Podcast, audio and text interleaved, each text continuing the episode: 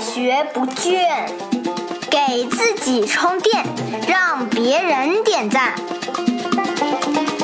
开始吧！欢迎来到快学不倦。我是老汪，从今天开始呢，《快学不倦》这档节目就正式开播了。那这是一档隔天播出的小节目，时间不长。老汪会在每一期节目中呢，向大家介绍职场中可以用到的一些小技巧。因为我们在读书的时候啊，老师和家长一直要我们要好好学习，天天向上。但上了班之后呢，就再也没有人去要你好好学习了。但我们也知道，在职场奋斗就像逆水行舟。不进则退，那我们自己不得不提醒自己，要快速的、有效的和方便的学习。这就是老汪为什么要推出这档节目的原因。希望呢，能够给到大家充充电，让大家在职场里边的工作更加的简单、更加的高效，那得到别人的喝彩，得到别人的点赞。好，那今天呢，老王要和大家分享的一个小技巧，很简单也很实用。它是在商务演讲的时候啊，作为演讲者，你站在众人面前，你的双手要怎么放，要放在哪里？因为在老王以往的工作里边呢，观察到很多很多人做这个商务演讲的时候，他的双手是感觉到手足无措的，感觉到他这个手不知道放在哪里比较合适。那看到有的人呢，习惯于插在口袋里边；有的人呢，把双手抱着肩膀，很多啊；还有的人呢，喜欢把双手背在身后，放在身前。短时间没有问题，但是如果你这是一个十五分钟、二十分钟的演讲，一直保持同一个姿势，会让你作为这个演讲者啊，身体很僵硬。僵硬呢，就会带来一个副作用，就是紧张。因为身体越僵硬，就会越紧张，会把自己的情绪搞得很糟糕。那解决的办法呢，其实很简单，就是使用小道具。我们在做演讲的时候呢，往往会用到翻页器、翻页笔。那有了翻页器、翻页笔之后呢，你会觉得啊，手里抓着一样小东西，那你就会觉得有了一个依靠。在讲的时候呢，在讲完之后一分钟、两分钟，你就可以很自如的、很啊。很放松的把这个翻页器从左手换到右手，又讲了两分钟、三分钟，可以把这个翻译器再放回左手。那这个过程呢，听众也不会觉得很奇怪，因为这是一个很自然的动作。那当你没有翻页器的时候，要怎么做呢？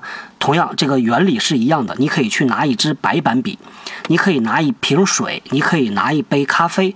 同样的，它起到的就是让你在众人面前，你的双手有一个依靠。这个依靠就是你手里抓着的这个东西。那如果是拿着一瓶水啊，那你可以喝一口水；咖啡，你可以喝一口咖啡。如果呢是一支白板笔，它同样还能提醒你在需要的时候呢，可以去记一些啊内容，用一下白板。那这里边有一个注意事项啊，就是老王在以往的培训里边呢也提到这个小技巧，那就发现大家在做练习的时候，有一些同事啊，他就抓着一支圆珠笔或者抓着一支铅笔，他就冲到台上来了。那这个呢，让底下的听众就看起来比较的奇怪。为什么呢？因为在做商务演讲，一个基本的原则是你作为演讲者，你要成为整个这个会场的中心。听众啊，他关注的是你本人，而不是身后的幻灯片儿。他关注你本人，也不是关注你手里的道具，关注的是你自己这个人。所以呢，你要让你在台上所有的动作都显得那么的自然自如，不要引起听众的注意。同样的，你手里抓一个东西啊，你可以抓很奇怪的东西，比如说你可以抓这一把木梳上台。你同样呢可以做到啊，把这个木梳从左手换到右手，从右手又换到左手。但是呢，这就会拿到听众的注意。听众呢，他就会觉得奇怪，他说：“哎，为什么这个人在台上他要手里抓着一把木梳的？”所以呢，你抓的东西啊。啊手里拿着的这个小道具，一定是和你演讲内容本身是有关系的。当你拿着一个翻页器的时候，大家不会觉得奇怪；拿着一杯水也不奇怪。但是当你拿着一支这个圆珠笔或铅笔的时候，有的人可能就会关注到你的铅笔，他会想：为什么这个人拿着铅笔？他要介绍这支铅笔吗？还是他要去用铅笔记板书？因为我们也知道啊，铅笔或者圆珠笔你是没办法去记板书的。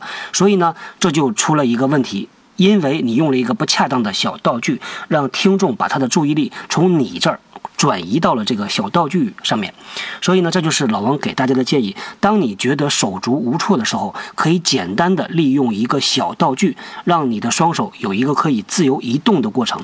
那么，一个基本的原则再强调一下：在台上演讲要非常自如，要非常放松。双手如果经过训练的话，你会有很多的手势可以来支撑你的观点。但是当你没有经过一个很好的训练之前，就可以用这样的一个小道具来帮助你。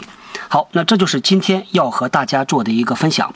那这档节目是由老汪谈职场和喜马拉雅共同播出的，大家可以在啊老汪的微信公众号和喜马拉雅中共同收听这档节目。好，那我们后天见。新技能大家 get 到了吗？我是小汪，索关键字“人呐”，找到老汪的新浪微博和微信公众号，看更多的内容。